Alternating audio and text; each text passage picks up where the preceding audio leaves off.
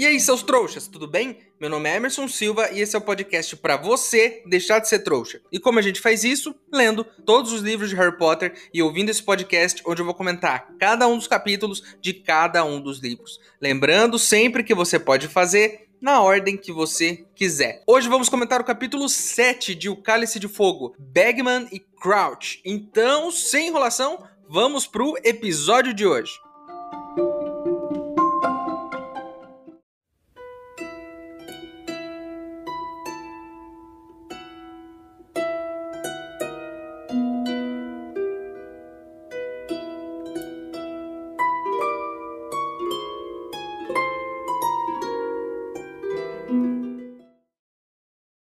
Pessoal, ouvi dizer que já estão havendo os ingressos para a próxima Copa Mundial de Quadribol. Um bruxo muito confiável me disse que se a gente fizer uma vaquinha, consegue umas entradas para todo mundo. Se você quiser ajudar, o link para apoiar está aqui na descrição do episódio. Lembrando que se você não puder ou não quiser, não tem problema. O mais importante é você continuar aqui com a gente, ouvindo o podcast para deixar de ser trouxa.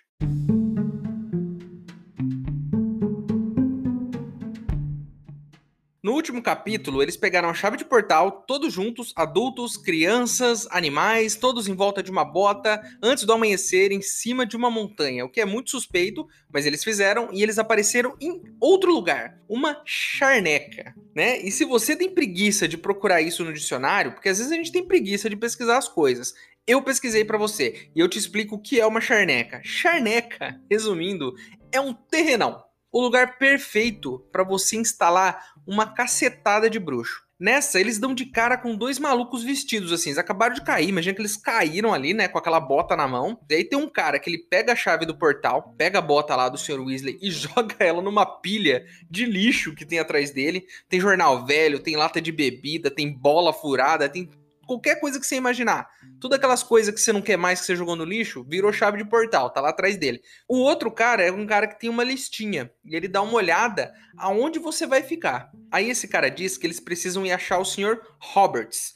Eu não entendi muito bem isso, porque você tem uma série de regras, uma série de métodos para fazer as coisas para que nenhum trouxa descubra, e a primeira coisa, a primeira, podia ter sido meio sem querer, mas não. A primeira coisa que o cara fala é: procura o Sr. Roberts, que é um trouxa pelo que eu saquei aqui, não explica muito bem, esse trouxa ele é dono do local. Tem um cara que aparata atrás desse trouxa, o trouxa vê ele, o que, que ele faz? Ele apaga a memória do cara, na hora, já manda lá um obliviate. Quantas vezes esse cara não teve a sua memória apagada? Porque aquele evento está acontecendo há uns dias, né? Isso não tem um efeito psicológico na pessoa ter a sua memória apagada e apagada várias vezes e o cérebro ter que, sabe, resetar toda hora? Falando nisso, a gente pode debater aqui, né, é, o quão interessante deve ser esse recurso de apagar a memória. Seria um bruxo capaz de apagar a própria memória? Porque é interessante esse conceito. Porque eu tenho aqui uma meia dúzia de memórias que eu gostaria de apagar. E se eu fosse um bruxo, acho que eu faria isso. Claro que se desse para apagar a própria memória, né? Tem umas que eu posso contar para vocês. É, por exemplo, tinha um cara que morava na rua da minha casa. E todo mundo dizia que esse cara era muito parecido com meu pai. E aí, meus amiguinhos ficavam me zoando, né? Ah, esse cara igualzinho seu pai, não sei o quê. E eu falava, não, você tá louco? Nada a ver, esse cara não tem nada a ver com meu pai. Esse cara parece o seu Madruga, puta cara esquisito. Não tem nada a ver com meu pai. E eu ficava zoando o cara, falando que o cara era muito feio, não sei o que, o cara não tinha nada a ver com meu pai. Um dia desses, qualquer, já à noite, enquanto eu brincava na rua com meus amiguinhos, sim, quando eu era criança, a gente brincava na rua com os amiguinhos, eu não sei se hoje em dia tem isso, mas na minha época tinha, a gente ficava na rua brincando, sabe sei lá do que. E aí o meu pai apareceu lá na esquina, né? Tava à noite já, meu pai apareceu, voltando do trabalho. Aí eu fui lá correndo abraçar o meu pai. Eu tinha tipo uns 10 anos no máximo. Eu fui correndo, abracei meu pai, né? Fiquei todo feliz, peguei na mão dele para voltar para casa, que coisa linda. Só que aí nesse momento eu resolvi olhar para cima para ver o rosto do meu pai. E não era ele. Era o meu vizinho. Com aquela cara de que não entendeu nada. E meus amigos estavam todos ali na rua. E eles riram de mim e zoaram da minha cara por, sei lá, meses. Em poucas vezes na minha vida eu me senti tão envergonhado. Eu apagaria essa memória facilmente da minha cabeça. E essa é só uma delas, porque tem muitas outras que eu apagaria, mas eu nem vou comentar todas aqui, porque senão vai virar um episódio inteiro de memórias perdidas do apresentador aqui. Imagina um campo gigante, mas gigante mesmo, cheio de barracas. E aí eles vão até o local que está reservado para os Weasley, né? E aí tem um espacinho lá para armar a barraca deles. E aí o Sr. Weasley diz que eles não podem montar a barraca com magia, porque tem trouxa. É um lugar que pode passar um trouxa e ver. Primeira coisa, eles não tinham magia. Para proteger o lugar dos trouxas? Não podia fazer um negócio igual em Hogwarts, que a pessoa não vê nada lá dentro, que a pessoa chega perto e lembra de alguma coisa e, e volta? Não sei, uma magia mais forte, mas não. Parece que não tem isso. Parece que de vez em quando aparece um trouxa ali. Então todo mundo ali tem que fingir que não é bruxo, né? E aí o Sr. Weasley fala: vamos montar essa barraca aqui, a moda antiga. A gente vai ter que montar sem magia. E aí o Harry e Hermione são os únicos que parecem que conseguem fazer alguma coisa. Isso aí é o, a questão do bruxo não saber fazer nada sem usar magia. Para pra pensar. Um bruxo que ficou a vida toda fazendo magia, a hora que precisa fazer uma coisa simples, tipo montar uma barraca, ele não consegue. Porque tudo que ele faz envolve magia. Ele nunca precisou fazer nada usando as mãos. É sempre uma magia que resolve o negócio. Então, se um bruxo perde a sua varinha, ele perde a capacidade de limpar a própria bunda, por exemplo. Porque ele não consegue fazer nada. E aí o, o, o, Harry, ele pensa assim, pô, não vou saber montar essa barraca. Eu nunca acampei, os dois nunca me levaram para acampar. E olha, Harry, você não perdeu nada. Eu já acampei e eu já devo ter contado essa história aqui, mas eu vou contar de novo. Porque eu sou assim, eu esqueço e eu repito o que eu falei sem problema nenhum. Então, se você já ouviu essa história, ouve de novo. Ou dá uma passadinha aí que daqui a pouco eu volto a falar de Harry Potter. Eu e os meus amigos, a gente se achava os sobreviventes, né? E a gente decidiu acampar. Pegou uma barraca velha que eu tinha em casa, comprou umas linguiças, uns marshmallow e a gente foi pro meio do mato. E foi ridículo. Primeiro, a gente chegou lá, já tava anoitecendo, e aí a gente foi procurar lenha. Imagine procurar lenha no escuro. Você não acha lenha e você se corta inteiro. E aí já tinha anoitecido quando a gente finalmente conseguiu acender o que era mais ou menos lembrava fogo, mas não era fogo. E aí a gente teve que montar a barraca no meio da noite. Depois a gente foi assar a linguiça que a gente tinha comprado, a gente viu ela num palitinho, né, e colocou no chão. A maioria dos palitos caiu dentro da fogueira e a linguiça queimou, então a gente teve que comer linguiça queimada. Além disso, um monte de mosquito começou a picar a gente. E o que a gente fez para resolver o problema? Ligamos as luzes do carro. Então a gente foi num carro, né? Claro que a gente não foi a pé. Então a gente ligou o carro e acendeu as luzes, né? Na verdade, a gente não ligou o carro, a gente só acendeu as luzes. E a gente dormiu com as luzes do carro acesas. No outro dia, quando a gente acordou, o carro não funcionou. Porque os idiotas não pararam para pensar que um farol de carro aceso a noite inteira descarregaria a bateria. E aí o que aconteceu? De manhã, a gente todo cortado do dia anterior, sem comer, cheio de picada de mosquito, teve que empurrar o carro até ele funcionar. Então, Harry, você não perdeu nada. Porque, na minha experiência de vida, acampar não vale a pena. É muito melhor ficar no sofá de casa mesmo que seja a casa dos Dursley. Enfim, o Harry e Hermione montam as barraquinhas lá, né? Dão um jeito eles montam. Mas são umas barraquinhas pequenas, mal cabem tipo duas pessoas em cada uma, né? E eles ficam um olhando pra cara do outro, dando risada, né? Como é que todo mundo vai caber ali dentro? Aí o Sr. Weasley, da forma mais ridícula possível, né? Imagina um senhor usando aquelas vestes de bruxo, agacha e vai engatinhando para dentro da barraca. E aí, claro, o Harry e Hermione, né? Agacham e vão atrás dele para ver o que tá acontecendo. E meus amigos, não é uma barraca como a que eu usei para acampar, eu e os meus amigos. É uma baita de uma barraca. Tem quarto, cozinha, sala. É maior que o meu apartamento, que eu tô gravando aqui para vocês agora. Meu apartamento aqui é pequenininho. Ele é menor que essa barraca, eu tenho certeza. Eu já pensei sobre isso, e eu acho que uma das magias que eu ia mais gostar no mundo bruxo, se eu fosse um bruxo, era ter minhas coisas todas assim, todas pequenas por fora e grande por dentro. Para pra pensar. Casa pequena por fora, gigante por dentro. Né? A minha xícara de café aqui, ó, do tamanho da minha mão. E acabei um litro de café, porque eu não ia precisar ficar enchendo toda hora. As minhas gavetas, né, seriam todas espaçosas. Então, em uma gaveta, eu ia guardar as roupas da minha vida inteira. Eu ia ter que entrar na gaveta para pegar minhas roupas. Ia ter lá, tipo, um closet. Bolsa, carteira, tudo.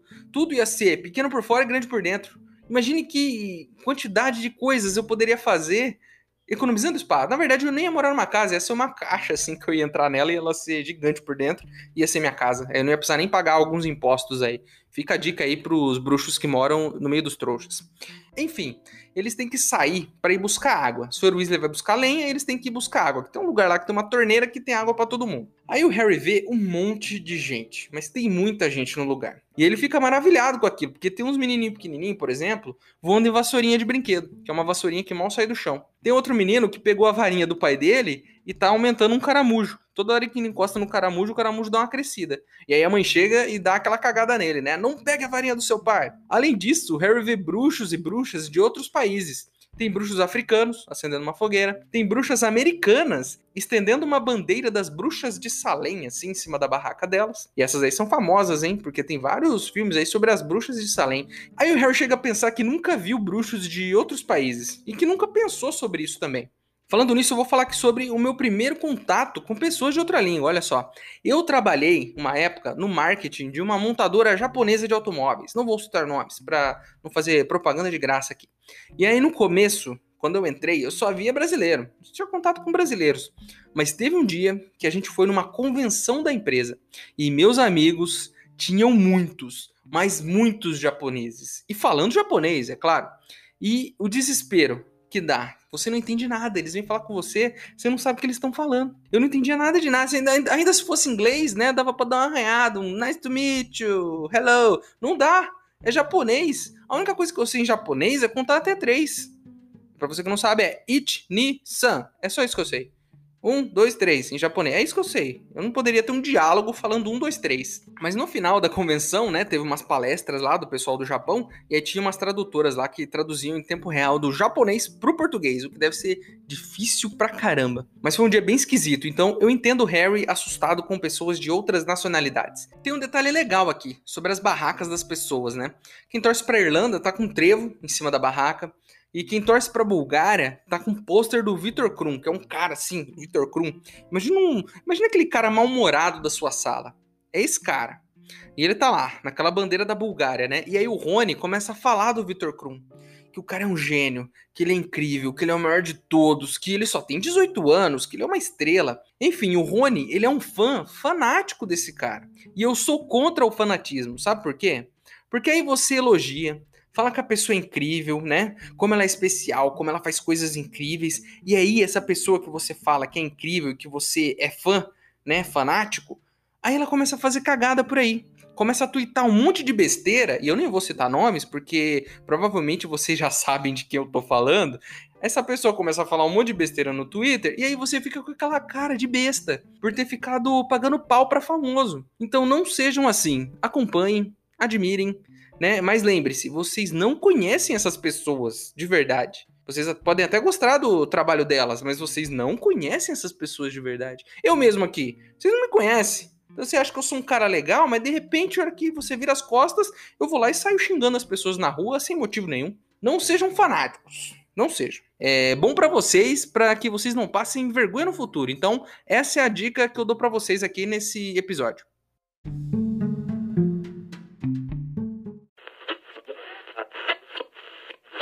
Pessoal, vamos direto para Charneca para saber mais sobre os preparativos para este grande dia. Paulinho Pomo de Ouro, o nosso enviado especial, está lá para cobrir esse evento e tem mais informações sobre tudo o que acontece antes dessa emocionante partida de hoje à noite. Vamos lá, boa noite, Paulinho. Como estão as coisas aí na boa Charneca? Noite, Emerson e todos os trouxas do Brasil. Paulinho? Olha, aqui tá na Charneca está tudo correndo muito bem e Parece que tivemos um pequeno som, problema sim, de som. e bom som. Como eu ia dizendo. Paulinho, como anda a expectativa do sim, torcedor para essa final? De distância e temos este pequeno atraso na transmissão. Muito bem, pessoal. Já já a gente volta com o Paulinho Pomo de Ouro para saber mais sobre a expectativa para o jogo Olha, de logo mais. A expectativa para essa final é alta, né? E ao que tudo indica, teremos um jogo corta, muito, corta mais ele, muito corta disputado. ele, já falei, corta ele, velho. Corta ele. Ei, seu trouxa, se você está curtindo o podcast, não se esqueça de deixar uma avaliação na ferramenta que você estiver ouvindo, caso ela tenha esse recurso, é claro. Assim o programa ganha uma moral e chega ainda mais trouxas como você.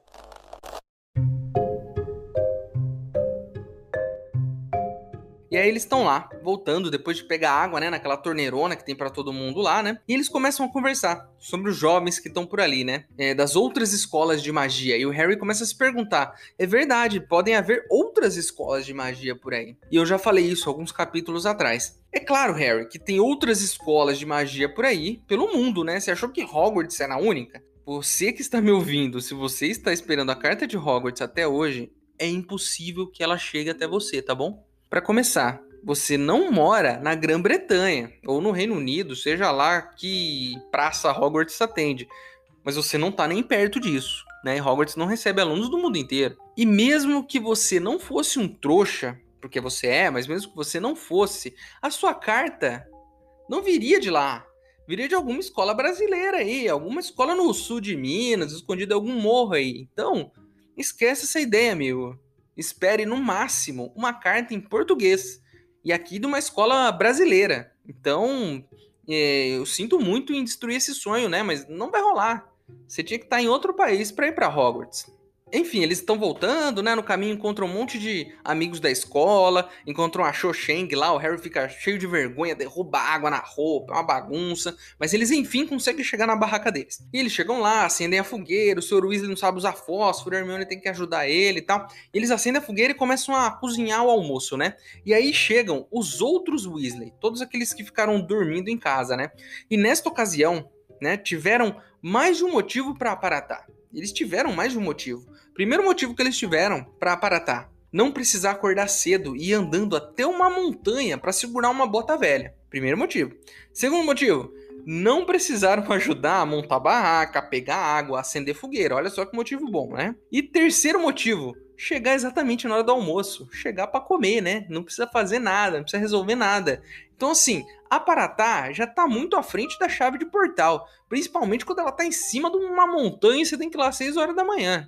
O nome do capítulo é Bagman e Crouch. E finalmente, a gente conhece o Bagman. O Bagman, ele é ex-atleta. É um tiozinho, barrigudinho, ele usa uma camisa florida. Parece aquele pessoal que vem de fora passar férias no Rio de Janeiro. Eles chegam aqui com aquela camisa florida, aquele chapéuzão de palha. Dá pra você ver que o cara não é brasileiro, só de olhar para ele. E aí ele pergunta se o Sr. Weasley quer fazer uma apostinha. Pô, você quer fazer uma apostinha aí pra ver quem vai ganhar e tal? E que ele já fez várias apostas. Que ele passou por aí nas barracas, encontrou conhecidos e saiu apostando com a galera, né? O Sr. Weasley é como eu. Ele é mão de vaca até para apostar. E ele fala: aposto um galeão que a Irlanda ganha. Aí o Bagman fala: ah, beleza, tá, galeão. Né? Aí o Fred e o Jorge saem do nada e falam: a gente vai apostar não sei quantos galeão, não sei quantos ciclos, tudo que eles tinham, tudo que eles tinham. Tiraram tudo que eles tinham do bolso e falaram: a gente vai apostar que a Irlanda vai vencer, mas que o Krum vai pegar o pombo para a Bulgária. Olha só, aposta ousada, hein? Uma aposta cheia de, né? Não apostou só que um vai ganhar ou perder, não. Apostaram uma série de série de coisas que vão acontecer no jogo, hein? O Sr. Weasley tenta impedir os filhos de apostar, né? O que é algo sensato para um pai fazer. Mas o Bagman fala: não, deixa os meninos, eles têm idade para fazer isso, não sei o quê. Ele pega todo o dinheiro dos meninos lá, hum, até uma varinha lá deles, e anota lá no caderninho dele. E ele diz que tá esperando o Crouch, né? O Crouch é um outro nome que vai aparecer nesse capítulo que tá no título dele, né? O Crouch, ele é o chefe do Percy. Vocês se lembram? O Bagman diz que precisa do Crouch para falar com um cara búlgaro lá, que ele não sabe falar com esse cara. E o Crouch deve saber umas 150 línguas. Aí o Percy, que é um puxa-saco, começa a fazer o quê? A puxar o saco a falar que o Sr. Crouch é incrível. Que ele fala umas 200... Não, ele fala 200 línguas. Ele fala sereiaco, ele fala grugulês, ele fala trasguiano. Aí o Fred e o Jorge até zoam ele, fala assim, pô, trasguiano, é só você apontar pras coisas e gritar, né? Falar que nem um trasgo é fácil. Eu exijo imediatamente, usando a minha influência conquistada aqui nesse podcast, que as escolas de idiomas comecem a ensinar essas línguas aí. Porque eu não quero aprender a falar inglês eu quero aprender a falar trasguiano, porque eu tenho certeza que vai ser muito mais útil no mercado de trabalho. Né? Se comunicar com um trasgo é uma necessidade muito maior do que se comunicar com um americano, por exemplo. Imagina só, um curso sereano, grugulês, trasguiano, eu iria para essa escola. Eu iria, com certeza. Então, falta aí uma escola de. Será que tem no mundo bruxo? Pensei nisso agora, hein? Hogwarts tem aulas de idiomas? Poderia ter, né? Seria interessante. Aula de para aprender a falar idiomas de outras criaturas, olha só. Tá faltando essa matéria aí, Dumbledore. Eu não vi até agora falar nessa matéria. Enfim, falando no Crouch, ele aparece, né? E ele é totalmente diferente do Bagman. O Bagman é aquele cara doidão, é aquele tio seu do churrasco, que ele tá de boa. O Crouch é aquele cara mais sério do rolê, né? Aquele seu outro tio sério. E aí ele tem o cabelo todo penteado certinho, ele tem o sapato limpinho, lustrado, dá pra ver o reflexo no sapato dele, e ele é todo engomadinho. E dá para entender na hora porque o Percy gosta tanto desse cara, porque ele é todo certinho também. Então faz todo sentido, né? E a melhor parte de todas, a melhor parte de todas, o Percy vai lá puxar o saco dele, vai lá, todo puxar sacão, oferecer chazinho para ele, e ele fala assim: "É claro que sim, Waterby". Cara, eu fiquei uns 5 minutos rindo dessa parte, porque o Percy é o maior puxa-saco de todos. É o maior puxa-saco do cara, e o cara não sabe nem o nome dele. Isso, meus amigos, é uma lição pra vida. Harry Potter te ensina lições valiosas para sua vida. O cara se matando, idolatrando, achando que o chefe dele é o cara mais incrível do mundo. O cara não sabe nem o nome dele, velho. Isso, meus amigos, é uma lição. E é naquilo que eu falei ali atrás. Não sejam fanáticos. Ele é um fanático pelo cara. Ele ama esse cara. O cara não sabe nem o nome dele, velho. Fiquem com esse pensamento aí. Aí tem um trecho aqui muito, mas muito interessante. O Crouch disse pro Sr. Weasley que um cara chamado Ali quer importar tapetes voadores que foram barrados na fronteira, né? Barrado ali na fronteira do mundo bruxo. E aí o Sr. Weasley fala, ah, não sei o que, não sei o que lá, já falei para ele que tapete mágico é um item mágico, não sei o que lá. Eu não tinha pensado nisso ainda. O Ali é obviamente árabe. E na Arábia, nos países árabes, provavelmente eles usam tapetes voadores. Olha só que maneiro isso. Um negócio meio Aladdin. O Ali acha, esse cara que quer importar, que os tapetes voadores podem fazer sucesso ali na Grã-Bretanha, onde eles moram, né? Por ser um transporte mais familiar, que cabe mais pessoas. E eles meio que duvidam disso, mas o Ali acha que vai rolar. A única coisa que eu consegui pensar quando eu ouvi falar de tapetes voadores aqui foi: será que nos países árabes o quadribol é praticado com tapetes voadores ao invés de vassouras? Para pra pensar. É muito mais confortável voar num tapete voador, todo felpudinho, retinho, do que numa vassoura que você tem que pôr ali no meio da, das suas partes e ficar voando, né? Aquele negócio duro, né? Porque ninguém falou até agora que tem um banquinho macio na vassoura. Eu não ouvi falar isso em nenhum momento. Eu gosto da ideia. Inclusive, se eu fosse um bruxo e eu tivesse a oportunidade, eu abandonaria fácil a vassoura. Ia voar só de tapete que parece muito mais confortável. Inclusive, você pode deitar no seu tapete e ir deitado até ali ir pro lugar que você quer ir. Olha só que legal. Enfim, nossa, imagine só, será que no mundo bruxo existe um equivalente ao táxi, só que feito com tapete? O tapete vem te buscar, você sobe, ele te deixa em outro lugar? Outra coisa legal, hein? Enfim, anoiteceu e tá chegando a hora do jogo. Os bruxos, nessa hora, já esqueceram que eles têm que fingir que são trouxas e começa a rolar uma maluquice por ali. E além disso, um monte de ambulantes começam a aparatar do nada, né? Aqueles caras com sei lá, com isopor, vendendo churrasquinho, vendendo queijinho assado. Não, brincadeira, não é isso. Eles estão vendendo um monte de coisas de bruxo. E as coisas mais legais que eu vi aqui. O Rony comprou um chapéu lá, um, uma roseta que fica rodando, umas coisas meio besta. O Rony não sabe gastar o dinheiro dele. Mas tinha um cara que vendia um negócio muito, mas muito legal, que se chama Onióculos. E esse Onióculos você pode usar para rever um lance para voltar um lance que você acabou de ver, para passar uma parte do jogo em câmera lenta, para ver uma retrospectiva do jogo se você quiser, nesse aparelhinho, que é cheio de botõezinhos. Eu achei isso com certeza a coisa mais genial do mundo bruxo até agora. Um binóculo em que você pode controlar o que você está vendo. Aí sim valeu a pena ver esse jogo, né? Porque pela televisão, né? Você não consegue controlar o lance que você quer rever, por exemplo. Imagine isso um unióculos na sua vida. Poder voltar, rever quando você quiser aquele seu tio bêbado caindo no meio do churrasco. Ou melhor ainda, ver isso em câmera lenta. Seu tio caindo em câmera lenta. Ah, não.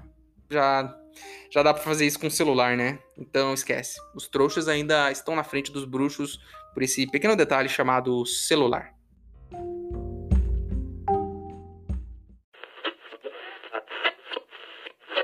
Olá, Paulinho. Acho que agora a nossa conexão está mais estável. Então, como as coisas estão aí na charneca? Olá, Emerson e todos os trouxas de todo o Brasil. As expectativas são as melhores. Os torcedores de todo o mundo estão muito animados e declararam o seu apoio ou à Irlanda ou à Bulgária, colocando adereços em cima de suas barracas, né? Quando você torce para a Irlanda, coloca um trevo. Quando você torce para a Bulgária, coloca um pôster do belíssimo jogador Vitor Krum. E brasileiros? Tem brasileiros por aí? Tem sim, Emerson. Eu estou agora mesmo em frente à barraca de uma caravana que saiu de Itainha do Norte. Eles estão muito animados para ver esse jogo de hoje. Amigo, amigo, como anda a expectativa aqui do pessoal para o jogo?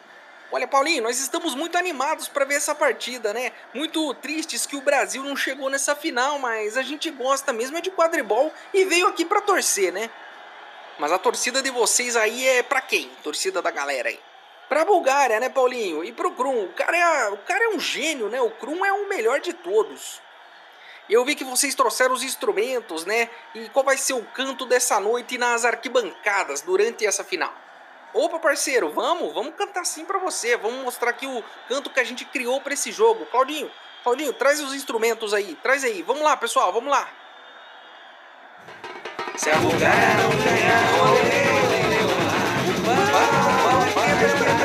é isso aí, Emerson. O jogo começa logo mais e a torcida já está pronta para essa que promete ser uma grande partida de quadribol.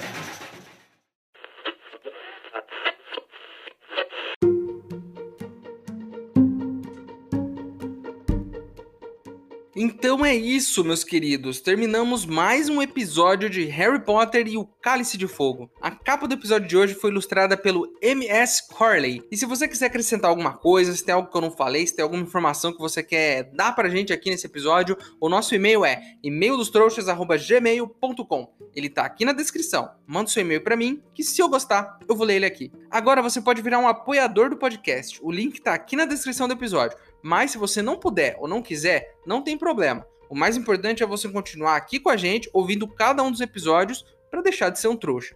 Para quem quiser me seguir nas redes sociais e ver o que eu ando fazendo por lá, o meu usuário do TikTok e do Instagram estão aqui na descrição do episódio também. Então é isso.